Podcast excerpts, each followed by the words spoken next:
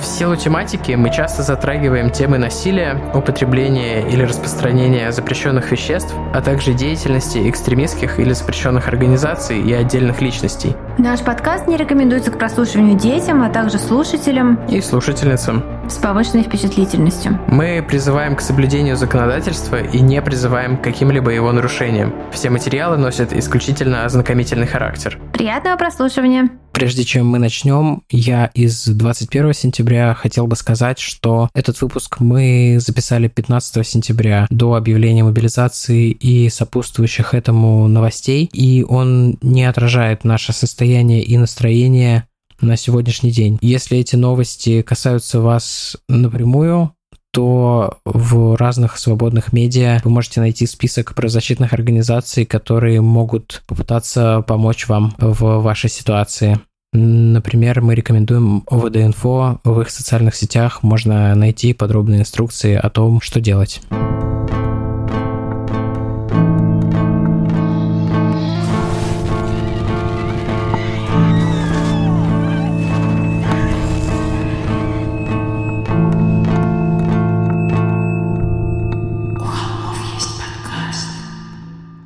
Всем привет! Вы слушаете новый выпуск «У холмов есть подкаст». Привет! И это мы, Тима и Валя, Валя и Тима. И Тима как-то так неожиданно начал, что я даже не успела сообразить, что хочу сказать. Я четыре раза говорил, давай начнем, ты говорила да. Ну, я думала, мы как-то сделаем обратный отсчет, нашу коронную эту гимнастику для разминания речевого аппарата. Мы вернулись после перерыва, который я, честно говоря, не заметил. Да, я тоже, я надеялась, что я наверстаю упущенное в своей основной работе, и честно, что-то я ничего не наверстала. Я вообще не понял, куда прошло и куда делось это время. Я вообще август не заметила как-то. У меня новый pues система. Я теперь ставлю себе типа список дел на месяц, и в конце месяца с э, Себя наказываешь задницей... за каждое не сделанное Нет, дело. Я, я доделываю все дела, а. я просто с горящей задницей не сплю в последние дни месяца, доделывая эти дела. Mm-hmm. Там дела из разряда типа всякие книжки, которые я хотел дочитать, курсы, которые я хотел досмотреть. Ты дочитываешь книжки, дослушиваешь их на скорости x2 и так далее. Я всегда слушаю на скорости x2, из-за подкаста приходится, приходилось сейчас не так много, но когда вот мы выпускали каждую неделю выпуск, мне приходилось так много контента смотреть, что я не успевал. И с тех пор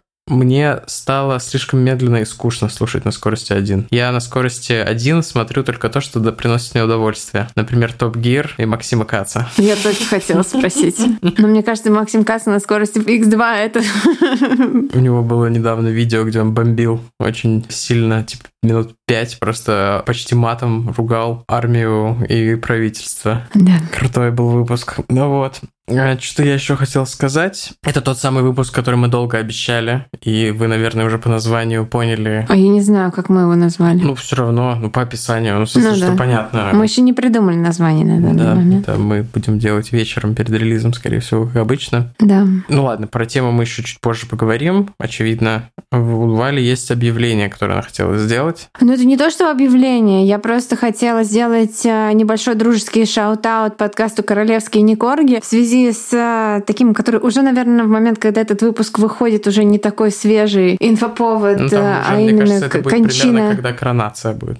Ну, коронация все равно. Ну, короче говоря, британская королевская семья дает в последнее время много веселых и грустных инфоповодов. Тима кринжует, видимо, ви- видимо, кринжует. Ну, коронация, это же будет веселье, фан, церемония. Мне кажется, принц Чарльз супер нехаризматичный чел. Ну, вот об этом и обо всем другом. А в частности, очень-очень-очень много шуток про Меган Маркл в подкасте моей э, любимой подруги Ольги королевские Никорги. Если вам интересно, вот, в общем, если вам интересно, что же происходит э, в закулисье британской королевской семьи, то вот э, Оля и Катя, две держательницы свечек и толковательницы всевозможных фотографий, прессы. У них очень, я, я признаюсь честно, не все выпуски слушаю, но я все время смотрю их истории, и там какие-нибудь фотографии Меган Маркл всегда к ним э, искрометные комментарии. Вот. И недавно я даже, э, я не знаю, запостили или нет, или нет, э, сгенерировала им контент. Я нашла фотографию, где Бланочка, моя собака, берет голову рыжего нашего кота Коти маленького в рот, и он так покорно лежит. И я прислала это Ольге со словами, это же Меган Маркл и принц Гарри. Но я не знаю, насколько я поддерживаю травлю Меган Маркл, в принципе, но один из любимых моих мемов в интернете, это когда они с Гарри давали интервью Опре и прифотошопили, как Опра сидит на горе денег, налички, долларов, и Меган Маркл на горе фунтов сидит. И Меган Маркл говорит «My life is so hard», и да. отвечает «I can relate». Да. Ну вот примерно, да, то же самое. Но там просто... Короче, у девочек есть э, реальные поводы. Ну, я просто не... Я вообще не в курсе, просто очень, очень, очень смешно. Они у всех, у всех там есть псевдонимы Гарри, принц Гарри Аладушек, там, Аладушек, Мегареша и так далее. Там, я люблю такое, я это очень люблю в таком стиле, как у нас был э, Тед Банди, Федор Бондарчук и так далее. Я уже забыл это. А я недавно что-то вспоминала вообще. А. Три года подкасту. 11 минутку. Наш первый выпуск вышел 11 сентября. Понятно, что работа над подкастом началась раньше, но мы празднуем в эту достаточно не то чтобы специально подобранную дату. А кстати, же. у нас э, в нашей теме сегодняшнего выпуска тоже э, да. это относится как-то у нас неожиданно события неожиданно зарифмовался наш, можно сказать, вот этот юбилейный трех трехгодовалый ну, я точно три года поднимал тему. Ты... Я поднимал эту тему примерно когда мы, мы примерно когда мы решили, что мы сделали не два выпуска, а будем делать это все время. Я сказал, может быть, мы сделаем эту тему. Валя такая, нет, нам это не подходит. Ну, не, никто не умер, потому что... Ну, кто-то там умер в итоге. Где? Какие-то там, какие-то там следы почистили. Кто-то там умер. Кто умер? Я не помню. Где? Нет, там кого-то... Ты о чем? Кого-то там эти спецслужбисты в итоге... Кто-то пропал без вести, какой-то чел. Я не знаю. Что-то такое было. Что было? Что-то было. Так можно, знаешь, а самый true crime, которого мы заслуживали. Что-то было, кого-то убили. Спасибо, это были у холмов есть подкаст. Так и работает конспирология. Что-то было. Там что точно что-то было. Там точно что-то было. Еще забавная параллель Сноудена в... И вот Тима спалил спалил тему нашего выпуска, но типа все уже поняли. Играл Джозеф Гордон Льюит в абсолютно скучном, ужасном, тухлом Отстойный фильм. Просто отстойный Ужасный фильм. фильм. Даже документалка Citizen 4, где он просто сидит под одеялом, чтобы ввести пароль половину хронометража, гораздо да. захватывающий, более захватывающий. Mm-hmm. А, так вот, Джозеф Гордон Льюит еще играл акробата, который ходил по канату между, в байопике тоже, между башнями-близнецами. Не являюсь поклонницей этого Гордона Льюита. Это из разряда фильмы, которые я видел краем глаза, пока ходил по гостиной, пока я смотрел «Батя». Mm. Вот. И не являюсь поклонницей этого актера, несмотря на то, что он, типа, э, играет главную роль в самом одном из самых, типа, знаковых э, для моего поколения фильме «500 дней лета». Он никогда не была его фанаткой. Фильм состарился не очень хорошо. Но этот типаж героини... Да, Manic Pixie Dream Girl да, и он супер уже... романтизация супертоксичного чувака. Да. Сейчас Gen Z этот фильм э, не очень. Ну, Gen Z могут. Могут рассказать об этом терапевту. Да. А, вот, или, или хотя я не знаю, что, как они могут...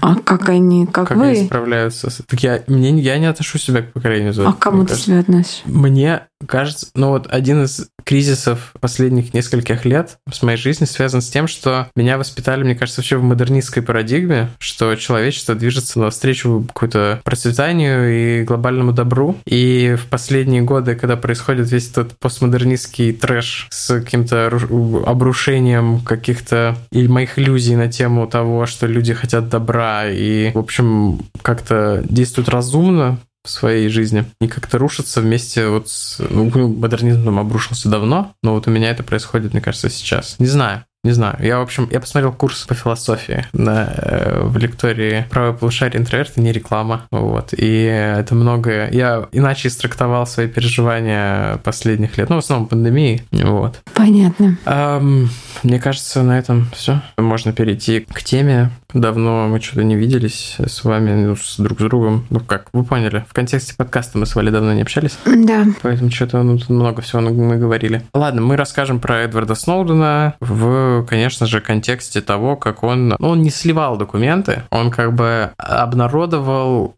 доказательства того, ну, что... в виде документов, которые... Ну, не совсем. Там... Документации, проектной документации, которая как бы рассказывала, как происходит механизм слива. И... То есть, как сказал и... один из, извини, пожалуйста, чуваков э, из АНБ, он не слил, он сказал, he revealed the pipeline. Типа, если мы uh-huh. сравниваем с водопроводом, то есть он рассказал, как работает водопровод, но не, не слил саму воду. Вот так. Да, но э, дело в том, что он, ну, в этом Джулиан Ассанж просто взял и все эти документы опубликовал в открытом доступе. Из-за этого там ИГИЛ, по-моему, нашел несколько баз США и разбомбил их. Что-то какой-то такая был, был трэш. Вот. А Сноуден, он э, дал ознакомиться с этими материалами разным журналистам. И журналисты со ссылками на некоторые выдержки из этих документов, не публикуя никакой... Там был один инцидент, но, в общем, в целом, по большей части, не публикуя никакой чувствительной информации, смогли просто доказать, что это действительно происходит. Но, тем не менее, он, типа, там выкачал из да, да, да, да. миллион он их не слил. документов. В этом, ну, в этом да. то есть он действовал... Ну ладно, это обсудим. Обсудим, какой человек Сноуден. Мне он очень nice. симпатичен. Мне тоже. Да. Эдуард, если вы слушаете наш подкаст, О, вы кстати, нам очень симпатичны. У Сноудена есть твиттер, и он разговаривает по-русски. Да. Я знаю, что в твиттере у нас не так много фолловеров, но, может быть, люди, которые нас фолловят не в твиттере, у них все равно есть твиттеры. Короче, люди, которые нас фолловят где-то, может быть, у вас есть твиттеры, вы, надеюсь, вы поняли намек. Вот. Да. Um, это, наверное, единственный персонаж, который по которому мы с Тимой фангерлим оба. Это да, если бы про нас узнал какой-нибудь типа заключенный колонии черный дельфин, про которого мы делали один из, то это было бы да не так прикольно. Ладно.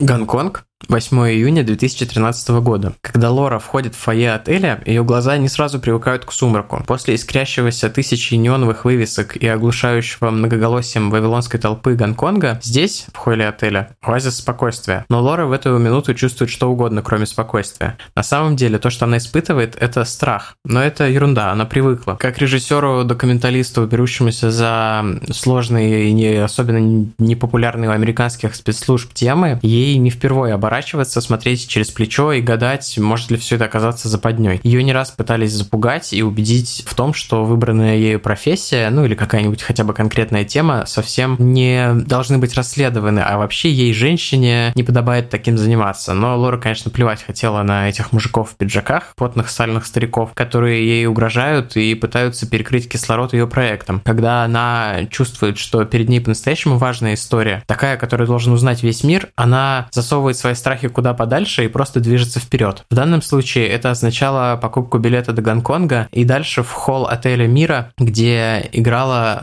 приятная, ни к чему не обязывающая музыка. События начались примерно так. За три месяца до этого в рабочий почтовый ящик Лоры упало письмо, и его отправитель скрывался под псевдонимом Citizen 4, гражданин 4. Она понятия не имела, кто это, и, будучи журналистом, находящимся в поиске, она, в общем, всегда имела привычку проверять все приходящие ей имейлы и даже папку спам куда, скорее всего, это письмо и попало. И в особенности читать письма с самыми странными заголовками. Например, э, в этом говорилось, что Агентство национальной безопасности США незаконно наблюдает за всем американским народом и собирает данные на всех, и в любой момент готовы использовать их против любого гражданина, случись на это необходимость, а может быть даже и без такой необходимости. Citizen 4 утверждал, что он является сотрудником спецслужбы и имеет доступ к сверхсекретной документации, которой он обещал поделиться появиться, если она приедет в Гонконг. И вот она была в Гонконге. Когда глаза Лоры привыкли к сумраку, она стала осматриваться по сторонам, стараясь угадать, кто же из сидящих в лобби-баре гостей и есть тот самый анонимный источник, который обещал ей сенсацию. За три месяца общения он ни разу не сказал себе ни слова, и тем более ничего личного. Она даже не знала, мужчина это или женщина. Но интуиция подсказывала ей, что это будет какой-нибудь разочарованный службой и вообще государством пожилой ветеран. Скорее всего, в высоком звании, раз у него был доступ к такой чувствительной информации. Но осмотрев собравшихся, она не заметила никого, кто подходил бы под э, картинку, сформировавшуюся в ее голове. Придется ей приглядеться получше. Citizen 4 сказал ей, что она узнает его по кубику Рубика, который он будет держать в руках. И вот Лора осторожно пошла между столиков, стараясь выглядеть так, как, в общем, и должна была выглядеть девушка, пришедшая на деловую встречу с кем-то в отеле. Ей уже показалось, что ее обманули, но тут она его заметила. Он был совсем не в баре, а на одном из диванов в углу лобби. Молодой, намного моложе, чем она могла предположить, в очках худощавый мужчина. Его нервные пальцы крутили кубик, и он складывал его почти не глядя, пока взгляд его буравил Лору. Когда их глаза встретились, он кивнул ей и поднялся. Она последовала за ним прежде, чем позволила самой себе опомниться. На всякий случай, если нас слушает Эдуард, это моя вольная драматизация произошедшего. Возможно, все было не так. Я что-то начала загоняться.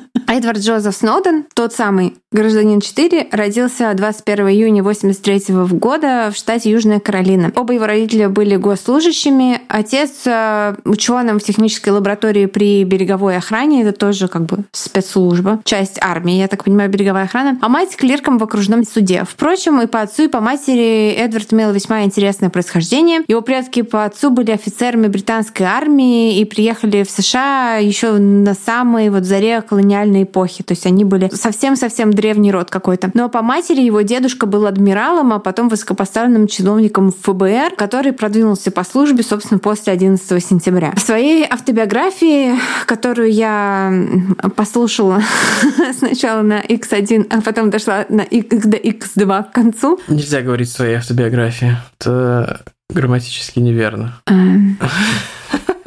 Сюми. Сноуден рассказывает о том, что вся его жизнь перевернулась, когда отец принес домой компьютер. Это произошло достаточно рано. Их семья была в числе, как я понимаю, так называемых early адоптеров э, технологий, то есть людей, которые самыми первыми начинают эти технологии использовать, как сказать, тестировать на себе. И думаю, что это было потому, что отец его как раз занимался научной деятельностью, которая связана была с компьютерами. Там в книжке Сноудена есть очень много про отца, там очень-очень тепло и классно описано вот это детство, как он ходил в лабораторию, когда у него сломался, когда он сломал свою какую-то консоль игровую, папа привел его с собой в секретную лабораторию береговой охраны чинить консоль, там всякое такое. Ну, на самом деле довольно прикольно. Это был первый вечер, когда Эдвард украл документы. Да, нет, там на самом деле интересно, как он, с такой очень большой долей самоиронии эту книгу написал. То есть он как бы себя сам, он начинает с того, что свой первый хак я совершил в 4 года, когда мне там говорили ложиться спать в 8 часов, а я, потому что нужно было выключать телевизор, а я хотел еще посмотреть телевизор, поэтому перевел все часы в доме на час назад, то есть чтобы еще еще посмотреть телек, ну или что-то подобное. То есть он так, э, но без э, самоиронии, забавно, но без вот этого, без заигрывания. То есть без вот этого, без вот посмотрите, какой я. Вот э, я, я много читаю достаточно нонфикшн, хорошо написанные автобиографии. И говорю не потому, что считаю, что он невероятно ходный чел. я, так считаю. Это не поэтому. К сожалению, книгу он читает не сам. Поэтому я и слушала ее на X2. Так, да, несмотря на свой высокий IQ, он довольно плохо успевал в школе, не имел, как я поняла, друзей, но совершенно расцветал в мире онлайн. Про школу там тоже очень интересно написано, про то, как он в начале учебного года каждый учитель выдавал типа параметры, по которым будет будет выставляться годовая оценка. Сколько чего составляет сколько процентов. Ага. И вот он на каком-то уроке посчитал, что если, например, не делать вообще домашку весь год, то это всего лишь 40 процентов оценки. Ага. Но если при этом ходить на все занятия и писать контрольные хорошо, то это будет 60 процентов оценки, а он типа умный. Вот, поэтому он вообще не делал домашку. Это привело к тому, что учитель посреди года поменял эти параметры. Вот учитель. Да, да, да, да. Учитель мразота. Да, и учитель ему сказал, типа, чувак, зачем ты свой мозг вообще там порешай задачки, это же там типа тебе полезно, ты же умный. Вот.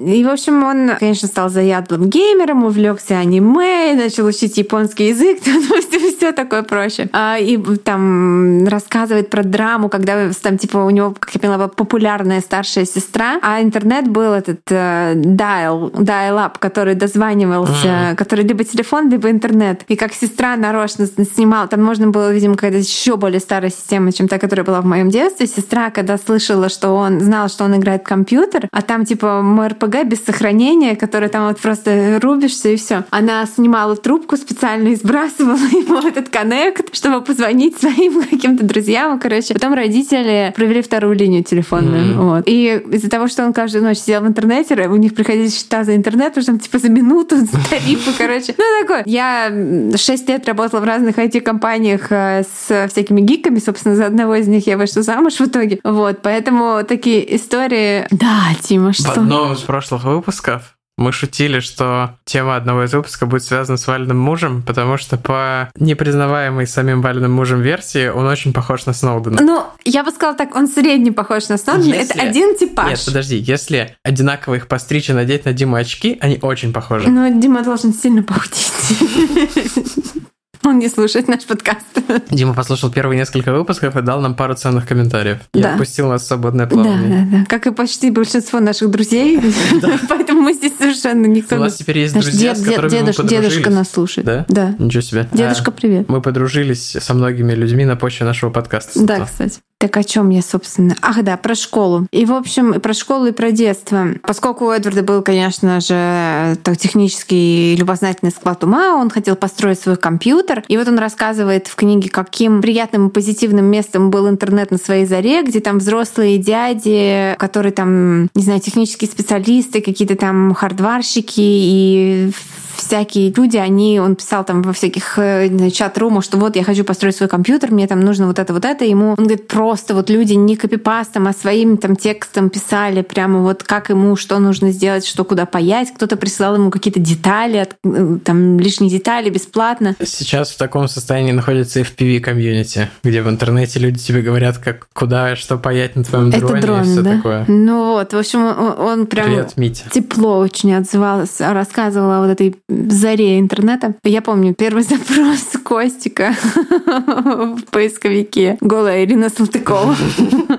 Когда у нас только появился компьютер, только появился поисковик, в нем стартовая страница, первый запрос ever был голая Ирина Салтыкова. Да, и э, я так понимаю, что увлечение вот э, тем, что нужно спаять компьютер, у него прошло с наступлением э, подросткового возраста. Типа подростковый протест у него выразился, протест против школы, против того, что его ограничивали время в интернете, против всего-всего-всего, выразился в том, что он увлекся э, хакингом, то есть взломом всяческим. И как он сам говорит в книжке, хакнуть что-то, это значит разобраться в том, как это работает, понять законы какой-то системы лучше, чем э, те люди, которые ее создали, или те, которые ее, ею владеют. И использовать знания этой системы и ее законов для управления этой системой по своему усмотрению. Ну, на самом деле, люди могли просто полениться сделать хорошо. Ну да, ну тем не менее. И он э, проводил свободное время так, что по ночам бродил по сайтам всяких государственных органов и проверял, какая на них стоит защита. И вот э, в 14, по-моему, лет он обнаружил, что у них есть какое-то агентство по ядерной энергетике. Ну, короче, Министерство ядерной энергетики э, США. Он обнаружил, что там вот это вот, ну, типа, корень есть, и вот через этот Что слэш... никак не закрыты статичные файлы, и можно получить Да. доступ ко всему каталогу. Да-да-да. И он там все прочитал. Маленький sidebar — это одно из самых забавных агентств в Штатах, потому что есть так называемый mishap или the incident. Это когда самолет, перевозивший отработанное ядерное топливо, чуть не упал. Точнее, он упал, но чуть не взорвался. Там, короче, какой-то... Там был бы типа Чернобыль умножить на 100, если бы все сложилось чуть иначе. Это агентство, которое супер недофинансировано и которое, которое супер много близких к э, очень near miss, как бы это сказать. Очень близких промахов к апокалипсису совершает все время. Прикольно. Я недавно посмотрела э, сериал э, Dropout, э, отчисленная, не знаю, как это по- по- по-русски перевели, про Элизабет Холмс. Сериал, потому что очень сильно переигрывают актрису, которая играет Элизабет Мгм. Холмс. Мне казался комедией, потому что она это по очень сильно... принципу... изображала по её, принципу да. Crashed, видимо. Да, ну, в общем, и там было про то, что все, все вот это э, разоблачение ее сделал не только вот журналист, которого, кстати, играет очень ходный актер, которого я забыла погуглить, как зовут. А какое-то вот тоже агентство по чему-то, чему-то и чему-то, где работает там типа 10 человек, но если им приходит формальная жалоба или формальный какой-то донос, они обязаны по там, своему кодексу проверить этот донос. И они типа два года ждали, когда придет человек, и вот он пришел, и он просто закрыл этот э, Тиранос компанию, просто закрыл ее. Внезапно Тима гуглит Сталин Иосиф Виссарионович. Что произошло? Как сработала цепочка ассоциаций? Это я придумываю концовку для выпуска. Мне нужно будет подвести моральный итог. Мне нужна цитата. Ты Окей. можешь продолжить свой рассказ. Я думаю. продолжу свой рассказ. Так вот, и дальше, когда Эдвард понял, что есть такая уязвимость, он начал пытаться рассказать об этом сотрудникам этого, этого Ага. учреждения, чтобы они что-то сделали. Его никто не слушал. Он в конце концов оставил какое-то сообщение на автоответчике вебмастера, там чего-то такое. И прошло, типа, несколько месяцев, все об этом забыли, и тут, типа, он сидит, делает уроки, ну или что-то там делает, или сидит у компа. Его там, типа, похолодевшим голосом зовет мать к телефону, что что-то произошло, ему звонят какие-то люди э, серьезные, а это звонили чуваки из этой, эти веб-мастера, и которые, собственно, вот, технические сотрудники этого э, учреждения государственного, и они звонили, чтобы его поблагодарить и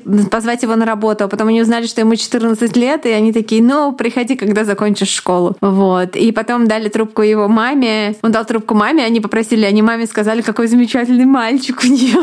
вот. Короче говоря, вот так. Такие всякие анекдоты и истории из детства рассказывает Сноуден. И э, этим, конечно, ну, как бы проникаешься, понимаешь, что это, ну, живой человек, а не просто потеющий ботан.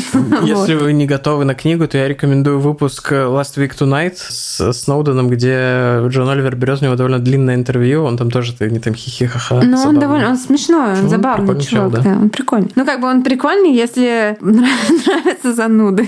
Ну, как бы я с другими людьми редко вижусь. Я, я с другими людьми записываю, я такими людьми записываю подкаст и рожаю детей. Так что... Так, да, на чем же я остановилась? Ах, да. И вот э, школу Эдвард так и, в общем, не закончил. Он ее там по каким-то причинам просто перестал в нее ходить, потому что ему типа надоело и все такое, не мог себя заставить. И в итоге он получил аналог школьного аттестата в местном комьюнити колледже, где был там самым младшим человеком, который в него ходил. А потом он получил сертификацию Microsoft и других производителей софта, которая там позволяет работать типа. Ну, э, которая свидетельствует, что ты разобрался разобрался да. в технологии, можешь ее официально типа, настраивать, использовать. В комьюнити колледже он познакомился с девушкой, которой был 25 лет. Э, она была дизайнером, веб-дизайнером, у него был огромный на нее краш. Они вместе создали компанию и типа брали какие-то заказы на создание каких-то очень крутых сайтов, а вдвоем, типа, чувак, который не закончил школу, и девушка, они типа делали вдвоем эти сайты. А ее муж был военным, работали они на военной базе в ее доме, где она жила. И вот именно в ее доме доме находился Эдвард, когда ей позвонил в панике ее муж и сообщил о том, что в одну из башен э, влетел самолет, и сейчас начнется, началась атака на Пентагон, и сейчас начнется, видимо, там, возможно, все военные базы окажутся в опасности. И, в общем, Сноудену пришлось эвакуироваться с этой военной базы 11 сентября. Он видел вот эту всю панику, плюс его родители оба работают в государственных структурах. Родители к тому времени, по-моему, уже развелись. Он им звонил в панике там кто где. И вот он э, как бы first hand испытал вот этот ужас, вот это все как бы вот рухнуло чувство защищенности, да, которое есть э, в повседневной жизни. И ну, в своей книжке он очень хорошо передает вот это, ему сколько там было, получается, 18 лет, когда это произошло. И э, он очень передает это прям, ну, ощущение, которое это вызвало, как это просто перечеркнуло всю его жизнь. И, в общем,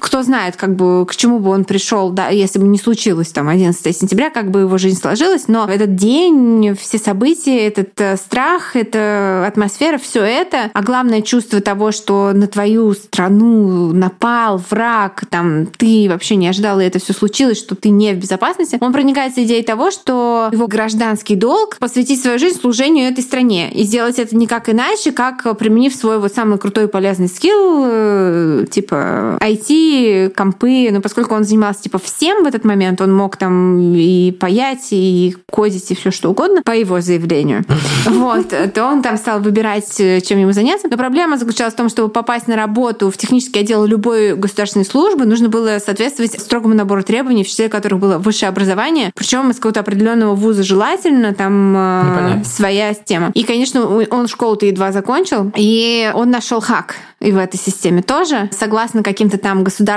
а, политикам, в спецслужбы в приоритете было брать ветеранов армейской службы. И тогда, ну, в общем, наверное, даже не тогда, а несколько лет спустя, а именно в 2004 году, почти уже 20-летний Эдвард Сноуден, а, супер ботан, записывается... 21-летний, потому что 18 плюс 3 — это 21. Все. Да, все хорошо. А, записывается в армию, то есть он идет добровольцем в армию. Конечно, его родители такие типа, вот the fuck, все такие, what the fuck, но что поделать.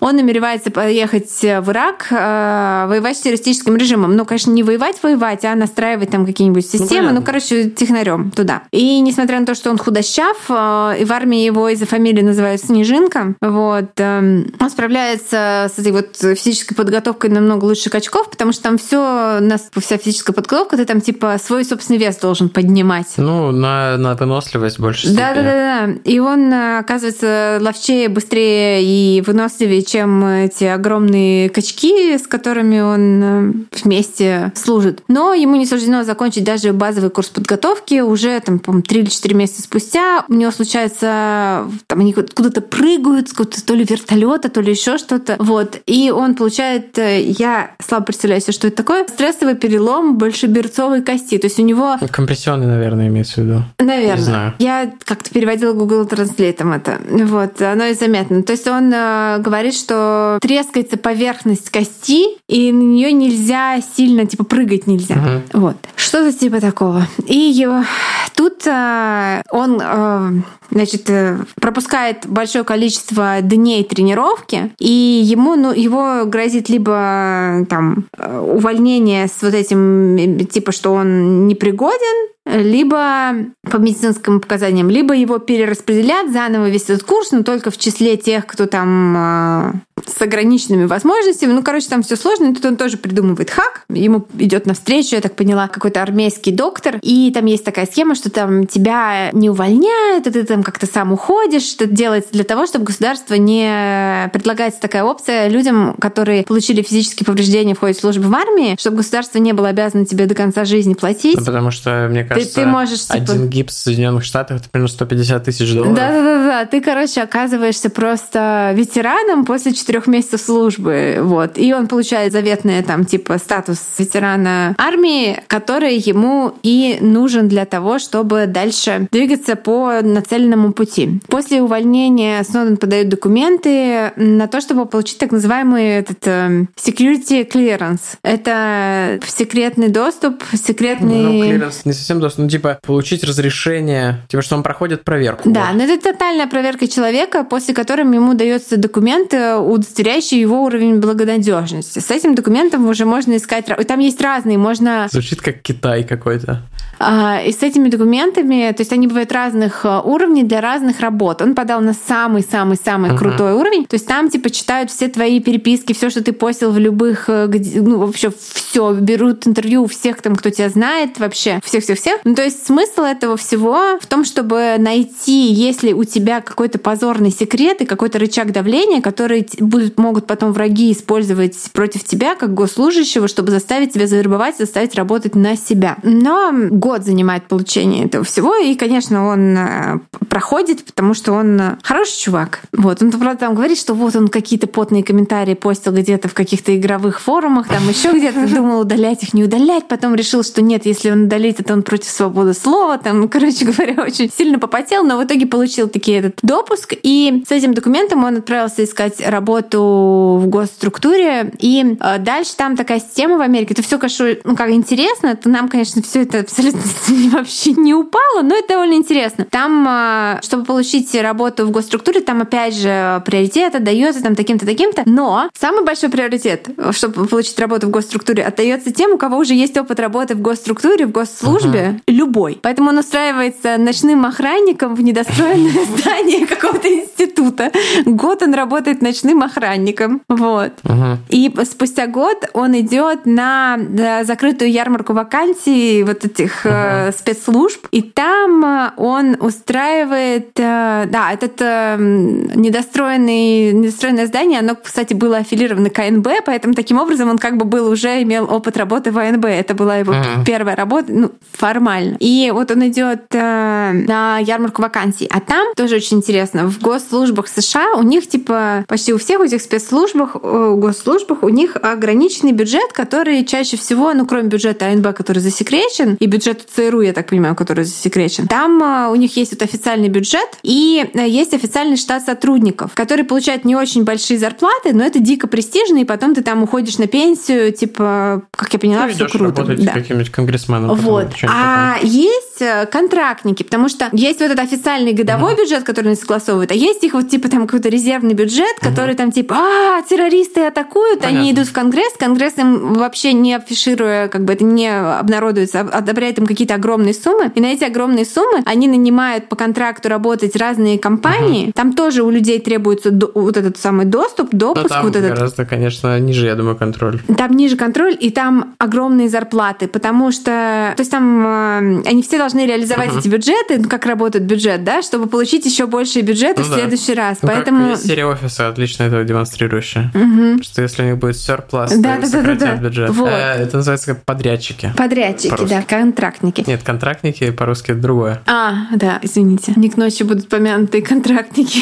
вот. Я подумал про студентов. А, вот, поэтому есть как бы два типа работы на, на, на дядю, да, на, на, дядю большо- Сэма. на дядю Сэма, да. Первый это ты официально работаешь на дядю Сэма, у тебя, по-моему, голубой пропуск или зеленый пропуск, когда ты работаешь по, как ты сказал ты? По подряду. По подряду, и у тебя там другого цвета пропуск, но ты получаешь больше денег, но все равно Но сидишь в каком-нибудь не на бункере. Ты работаешь, ну вот как Сноуден работал Да, на что? на Как- Dell, на вот. компанию Dell, когда он совершил, собственно, свои э, поступки. Ну, это преступление. Да, он работал, на- он был сотрудником корпорации Dell, которая была нанята агентством национальной безопасности для осуществления вот э, деятельности. Насчет преступления, там есть этот легальный момент, что как с самозащитой, типа, убийство это преступление, но было ли оно оправдано, в зависимости от контекста. И вот Сноуден свои действия считает оправданными, поскольку действия АНБ нарушали Конституцию. Там тот тонкий легальный момент, про который тоже есть в одной из документалок, которые я смотрел. Этот момент очень сильно там разжеван подробно. Ладно. Тут э, Валя меня попросила изучить э, историю Агентства национальной безопасности,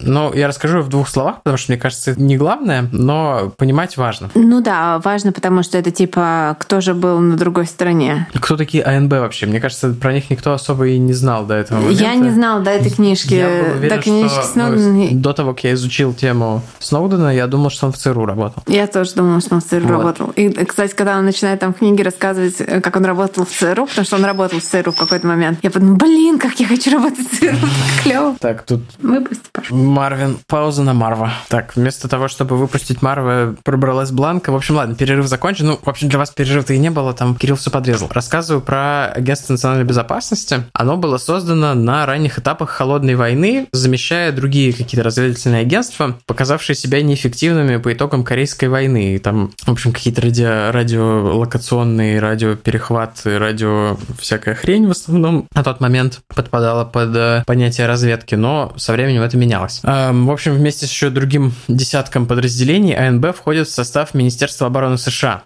в отличие от ЦРУ, которая не зависит ни от каких министерств, а как бы существует отдельной службой. Но тем не менее и ЦРУ, АНБ и другие разные службы многочисленные входят в так э, называемое разведывательное сообщество. То, что Сноуден часто говорит intelligence community. Я раньше думал, что это какой-то эфемизм, но на самом деле это реальный термин, который означает вот, вот как бы собирательные названия для разных этих групп. Но тем не менее, хоть это объединение официальное, но оно как бы совещательное, потому что входящие в него службы часто конкурируют между собой, но тем не менее происходит активный обмен технологиями, опытом, информацией, помимо конкуренции. Поэтому, когда Сноуден говорил о АНБ, он часто вот использовал эту фразу intelligence community, потому что многое, что было справедливо для АНБ, было справедливо и для других входящих в это подразделение, объединение скорее служб. Но вернемся к АНБ. Изначально их главной задачей, как я уже сказал, была радиоразведка и перехватывание всяких сообщений, отправленных вот по радиочастотам. Но, конечно, с развитием технологий усложнялись их задачи, а с развитием интернета, очевидно, это стало там одним из основных направлений их работы. Э, И важно отметить еще, что в отличие от ЦРУ, которые там занимались инфильтрацией, диверсией, профайлингом и всяким таким, насколько я понял, Nice. АНБ в большей степени концентрировалась именно на технических аспектах разведки. Э, Например, там они занимались прослушкой, перехватом сообщений. И, конечно же, до начала 90-х их главной целью был СССР который, ну, в общем, противник в холодной войне. Ну, а после распада Союза и окончания, или, как теперь кажется, паузы в холодной войне, нужда вот в множестве этих разведывательных служб постепенно снижалась, и там бюджеты тоже были не супер, но, конечно же, все изменилось после терактов 11 сентября. На волне борьбы с международным терроризмом и вот подпитываемой этой тягой вице-президента, который при Буше был э, по имени Дик Чейни, тяготел к тоталитарному контролю, накачивал спецслужбы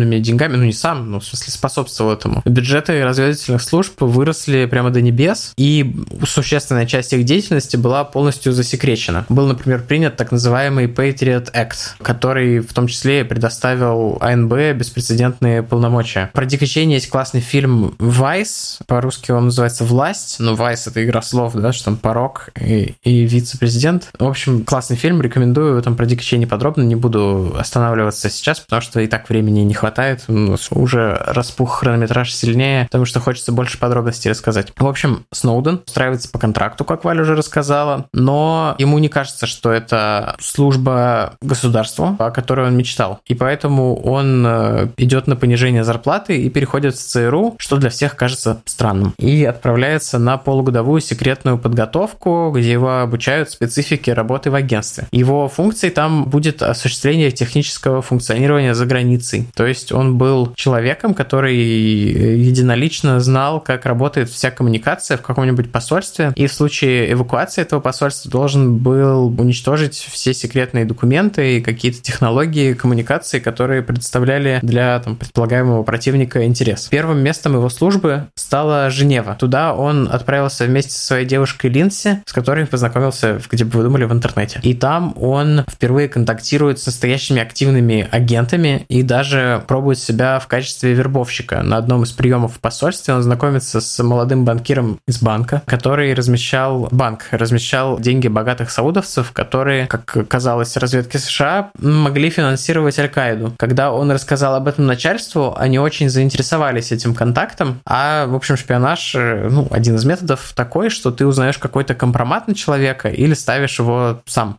компрометирующую ситуацию, а дальше используешь знания как рычаг, чтобы добиться от него ну, каких-то там действий или показаний нужных. И государственная проверка перед поступлением на службу, в общем, тоже нацелена на то же самое. Это поиск компромата, который потом могут потенциально использовать враги, чтобы завербовать сотрудника. Ну, то есть э, желательно, да, иметь таких людей, у которых этого компромата не так много. С другой стороны, само агентство может потом этот компромат использовать, чтобы, например, дискредитировать показания сотрудника, если он начнет говорить что-то, чего не должен. В общем, э, спецслужба это такое, в общем, работающая на самом плохом, что есть в людях и в отдельности и обществе в целом вещь. ЦРУшники, в общем, напоили этого молодого банкира и убедили его в том, что сесть за руль – это норм идея, и сами позвонили в полицию Женевы с доносом. Его, конечно, остановили. Перед ним стала необходимость заплатить огромный штраф, потому что в Швейцарии их считают в процентах от официального дохода. У молодого человека денег не было, и тогда один из агентов который вот больше всех набивался ему друзья, предложил ему дать в долг, но человек не пошел на это. Он выбрал э, как бы быть уволенным с работы, там вот э, попасть в эту проблему с большим штрафом, и для агентства это все закончилось тотальной неудачей, потому что сотрудничать этот чувак был не готов. Кстати, потом э, кто-то из ЦРУ сказал, что эта история типа легенда, потому что что ж, ЦРУ имеет такие длинные руки, что они могут там типа манипулировать тем, как работает швейцарская полиция там и так далее лол. Почему? А что там манипуляции? Они же предлагали просто штраф заплатить. Ну, типа, они, возможно, предлагали еще, типа, make it go away, чтобы это все, как будто этого не было. Там, как бы... А, ну, как короче, потом непонятно. оказалось, США имеет... Тут мы расскажем один случай, как, когда оказалось, что США имеет на европейские страны просто беспрецедентное влияние. Ситуация с самолетом. А, Навалено да. вопросительный, вопросительный взгляд. Отвечаю. На Сноудена этот опыт произвел удручающее впечатление, как вы могли уже как бы догадаться, в общем, просто сформулирую это в термине, Сноуден идеалист, он очень верит в как бы справедливость и в законность, и, конечно, такие методы ему не подходят. Он увольняется из ЦРУ в 2009. И после этого как раз устраивается в компанию Dell, но, как вы помните, это была контрактная работа на АНБ, то есть подряды всякие. И его отправили в Японию на военную базу Йокота, или Йокота, не знаю, кто у нас шарит за Японию, напишите в комментариях. Йокота! Окей. Там он пробыл три года, и так уж вышло, что основным направлением его работы был шпионаж за Китаем, ну, а за кем еще, в общем-то. В ходе этой работы Сноуден узнал не только то, что Китай собирает данные своих граждан, но также и то, что Америка работает с китайскими пропагандой, фу, извините, заговорился, корпорациями и тоже собирает, harvest ит, как это называется, данные со всего Китая. Просто, ну, типа на всякий случай, чтобы были. Узнав о том, что это происходит, Сноуден пришел в шок, потому что это было грубым нарушением того, во что он верил. Ну, собственно, это было незаконно и, как ему казалось, неоправданно, потому что масштабы сбора данных были огромные, и оно проводилось не то чтобы каким-то целевым образом. Поскольку там, если речь идет о подозреваемых в терроризме, это одно, но когда собираются личные данные вот целого народа одного государства, это совершенно другое. Хочется начать эту дискуссию дискуссию о дилемме свободы и безопасности, но как бы вы и так, наверное, сами все знаете. Продолжим с нашей историей, чтобы хоть в какой-то адекватный хронометраж э, уложиться. У него зарождается подозрение, что раз США это делает в другой стране, то и наверняка у них, ну, по крайней мере, никаких моральных э, тормозов на то, чтобы делать это у себя дома, у них нет. И под видом того, что он работает над улучшением и оптимизацией внутренних документов, Сноуден начинает искать документы, ну, собственно, эти документы, в которых содержалось бы хоть какая-то информация о том, делает ли США что-то подобное. Вскоре он наткнулся на отчет, который подтвердил его худшие опасения. В нем говорилось, грубо говоря, что АНБ под предлогом того, что внутри страны тоже есть террористы, что и, в общем-то, вот террористы, которые устраивали теракты 11 сентября, там обучались в американских летных школах и все такое. В общем, они существуют, и есть также поддерживающие их враги народа. Ну, в общем, типичная какие-то аргументация специальных служб э, секретных, чтобы наступить на свободы обычных людей. И они там собирают вообще просто какие-то супер адовые масштабы и объемы этих данных, там кто с кем дружит, кто кому звонит, и делают они это как с помощью там каких-то публичных данных там, из Фейсбука и все такое, но также и из приватных данных из браузеров, от, из Фейсбука, но не публичных данных оттуда, с помощью там переадресации запросов на свои сервера, где они там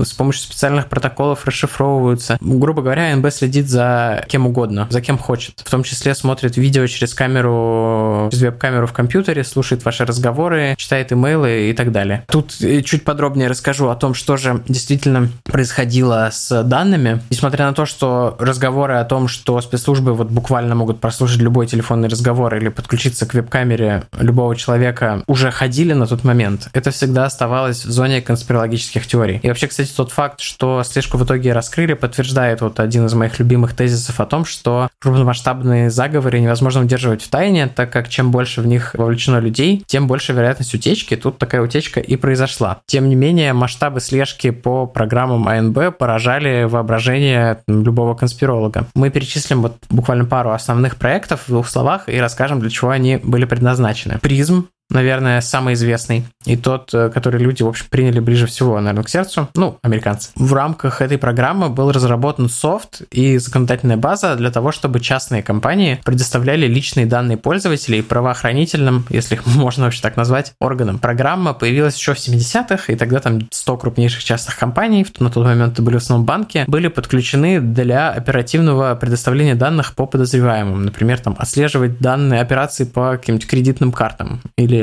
там чековым книжкам. Но, конечно, с развитием IT-гигантов, в общем, список 100 крупнейших компаний изменился, ну и, в общем, и фокус э, разведки тоже. АНБ начало просить, а в каких-то случаях и принуждать компании выдавать данные пользователей, там от простых каких-то анкетных данных, там а имя, фамилия, год рождения, до географических перемещений и личных переписок. А для такой выдачи, конечно же, нужны были судебные ордеры. Но проблема в том, что в рамках, может быть, не конкретно этой программы, но вот в рамках работы АНБ и соседствующих с ней служб были также созданы специальные секретные суды, которые там, штамповали эти ордеры направо-налево. На, на момент вот обнародования информации Сноуденом э, была такая статистика, что эти суды там выдавали тысячи таких ордеров, а отказали лишь там в 12 случаях или вроде того. То есть это был там исчезающий малый процент. Данные переписок пользователей, ну и вот все остальные данные, которые разного порядка и рода, которые я описал, предоставляли такие компании, как Microsoft, Apple, Google, Facebook, ну и там все остальные гиганты, какие-нибудь там исключительно американские, а-ля Америка Онлайн или кто там еще у них есть. Ну так и вот международные корпорации. Другая программа Stellar Wind, э, ну или Звездный ветер, эта программа подразумевала перехват коммуникаций, как я понимаю, в основном по телефону и в интернете уже без ведома компании,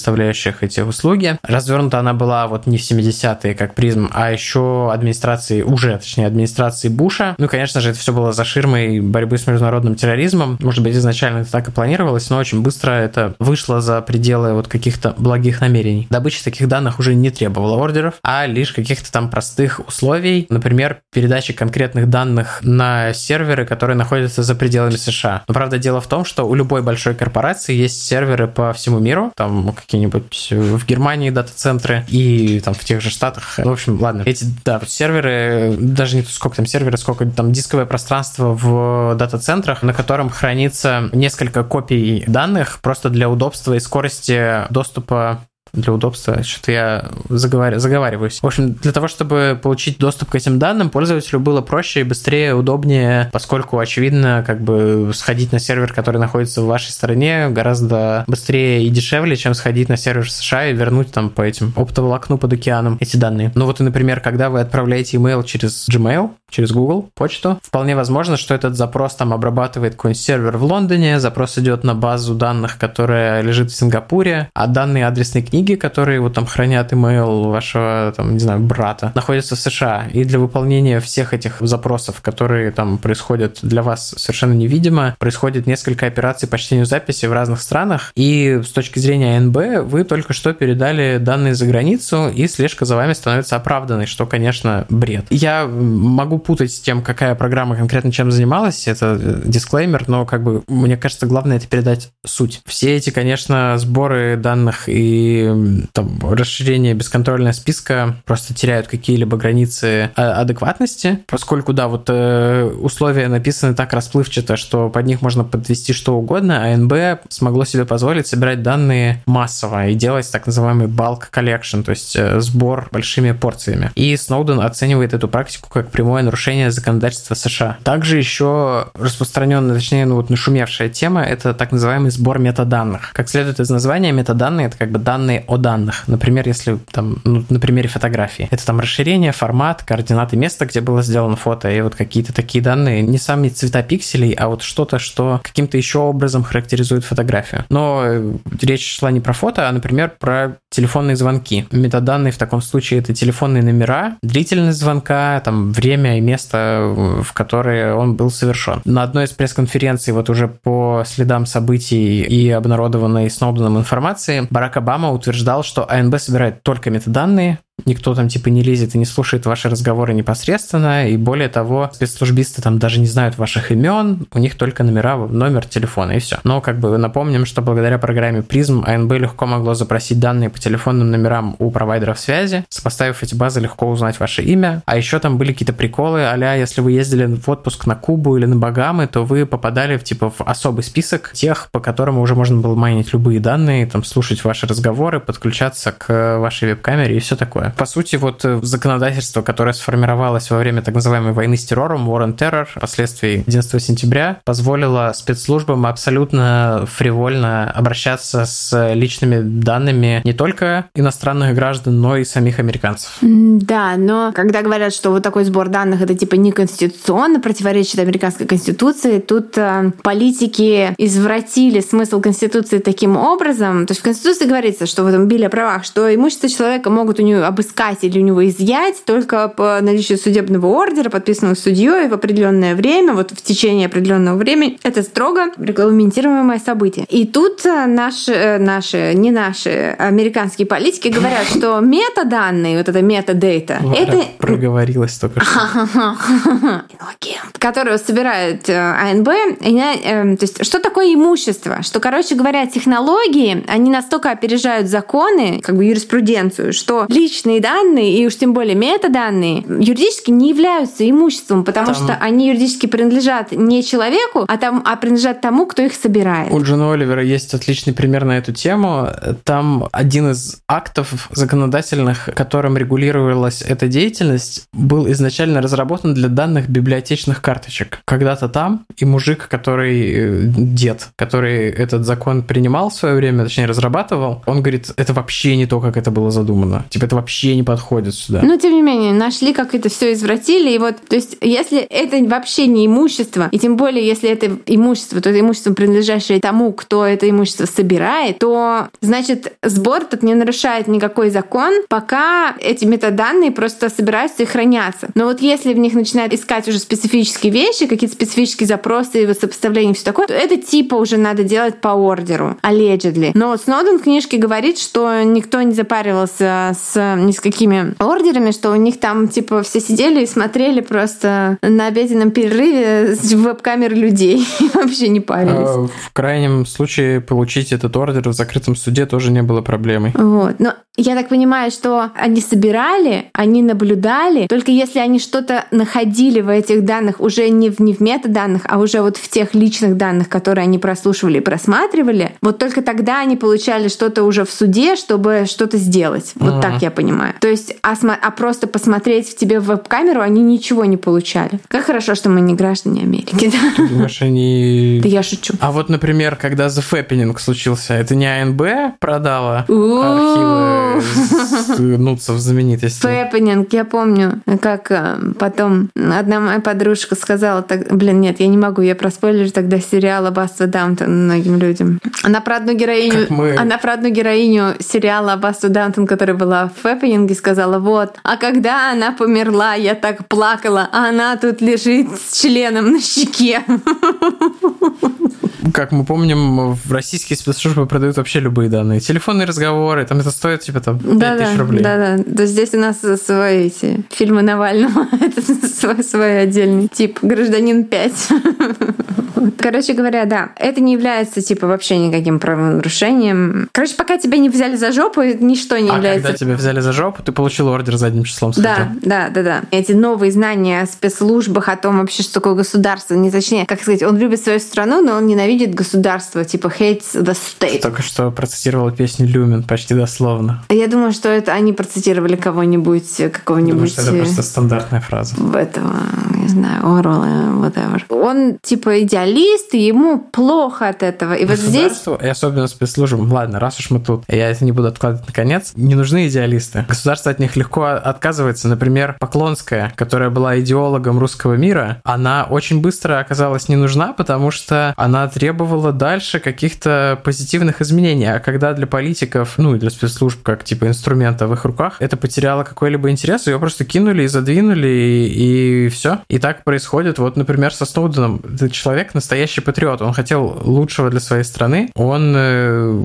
ему идеалисты как бы... И, и этой, этой стране идеалисты не нужны. Они мешают, потому что они не дают эксплуатировать лазейки. Они говорят, давайте делать все не по букве закона, а по духу закона. И, как говорил не Сталин, а Владимир Ленин, как я выяснил тут э, быстрым гуглом, Ленин говорил, что государство — это инструмент диктатуры в руках правящего класса. И именно так и есть. И это совершенно не идеалистический подход. Ты как бы используешь все методы, чтобы сохранять свою власть, чтобы ее расширять и укоренять. И это то, что делали американские политики тогда. Это то, что делает российская система ну, вот в супер вырожденном виде. Это просто ну, вот этот трэш, который творит Россия. Это вот эксплуатация, в том числе спецслужб, чтобы сохранять свою власть и ее пытаться как можно дольше удерживать. Да, там у Сноудена в книжке тоже есть всякие измышления на эту тему. Он говорит, что типа, если я не ошибаюсь, не перевирают цитату, что э, в демократическом государстве власть — это то, чем наделяет правительство народ по своему, свободный народ по своему выбору и согласию на определенное время. А типа государство диктатуры, не свободное государство. Хорошо, не свободное, не демократическое государство. Это государство, где свобода — это то, что своей властью дарует своим гражданам правительство в ограниченном количестве на, на ограниченное время. Угу. Ну, типа там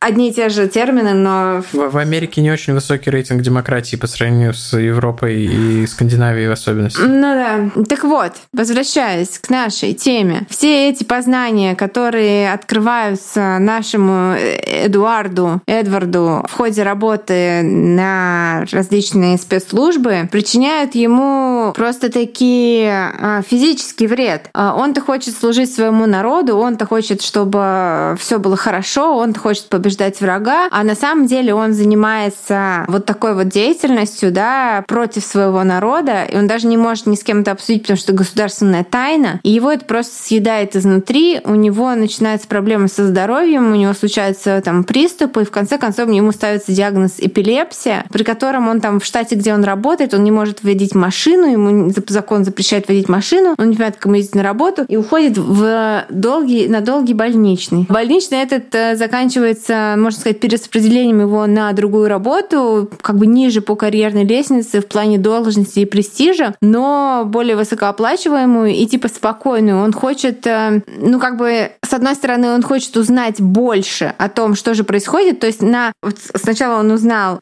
когда был в Японии, как это работает, а теперь он отправляется в другую как бы часть, в другое подразделение, где он увидит, ну конкретно хочет посмотреть, как это используют. То есть как это используется. Потому что там же эти э, на, этой вот, э, этих всех военных базах даже вот эти перехватывающие сервера, которые все это этот трафик весь интернет-трафик метят и отправляют обратно, и уже там, типа, у тебя крадут твои данные, т.д. и т.п. Вот этот upstream harvesting, они же там, типа, его работой было подключать, как я поняла, эти сервера там в американских посольствах в разных странах мира, ну, в том числе. То есть он описывает, что в американских посольствах стоят вот эти, типа, машины, которые в том числе занимаются вот этим перехватом данных и так далее. На американских военных базах на все они, они стоят. Ну, вот. я, я не знаю, я, я не знакомился так глубоко, но как бы ну, там, типа, есть же вот этот, извини, что перебил, этот слайд, типа, как это работает, который тоже там uh-huh. с какой-то презентацией, он, да, он да, собственно, да, да, обнародован. Что, типа, там кто-то, за кем они наблюдают, посылает какой-то запрос, этот запрос перехватывается, а отправляется на их сервер, там какая-то, как бы он оборачивается во что-то, ну, грубо говоря, как, не знаю, этот э, пиксель добавляется, да, вот. Э, и, типа, и дальше он там уже, это не твой запрос, так я не понимаю в этом, но, типа, я,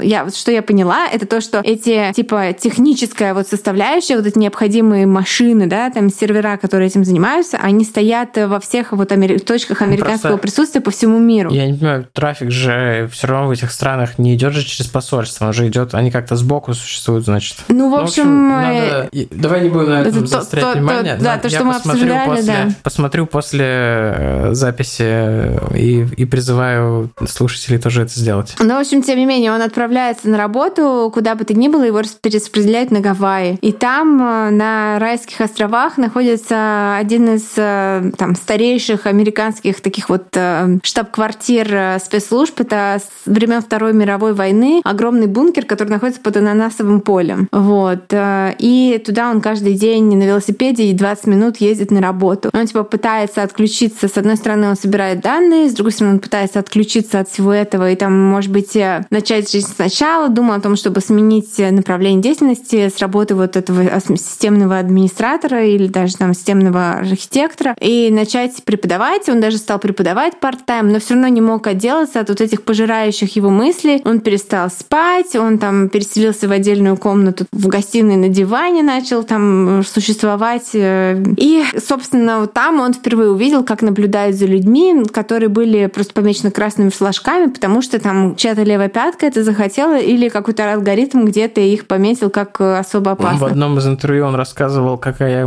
по-моему, каким-то наркоторговцем следили, и чел, который сидел с ним за соседним столом, типа, повернул к нему монитор с нуцами жены этого чувака и сказал, смотри, это бонус. Mm, да, что-то что же было про нуцы там тоже, что когда шли эти нуцы, да, что когда они видели, они все показывают, что он рассказывает в книге, что они сидели, по-моему, в комнате, и там каждый раз, когда кому-то попадали эти. А он был там, отвечал, он не занимался непосредственной слежкой, он был отвечающим за то, чтобы эта вся система работала. Короче, он, он, он был... настраивал, как да, да, да, вот. И они просто все друг другу, типа, шерили эти нуцы, каждый раз там любое вот, э, типа, голых женщин в любом виде, там, когда они попадались, это был такой кодекс чести среди работников, вот, пошерить это. И вот он видел, как подключаясь к веб-камере какого-то профессора в университете, который когда-то что-то там в Пакистан ездил или что-то такое, совершенно ни о чем не подозревающий человек, и был его там, типа, маленький мальчик-сын, который, типа, играл на компьютере, и там, я могу перевирать сейчас, это уже было прослушано на скорости X2, что там, не знаю, он посмотрел, глазами встретился просто с мальчиком, и ему просто, он понял, что он больше не может, что он считает это настолько неправильным, что он должен что-то сделать по этому поводу, он наконец решается, и он начинает собирать информацию, собирает ее долго, сначала он, типа, у них проблема была,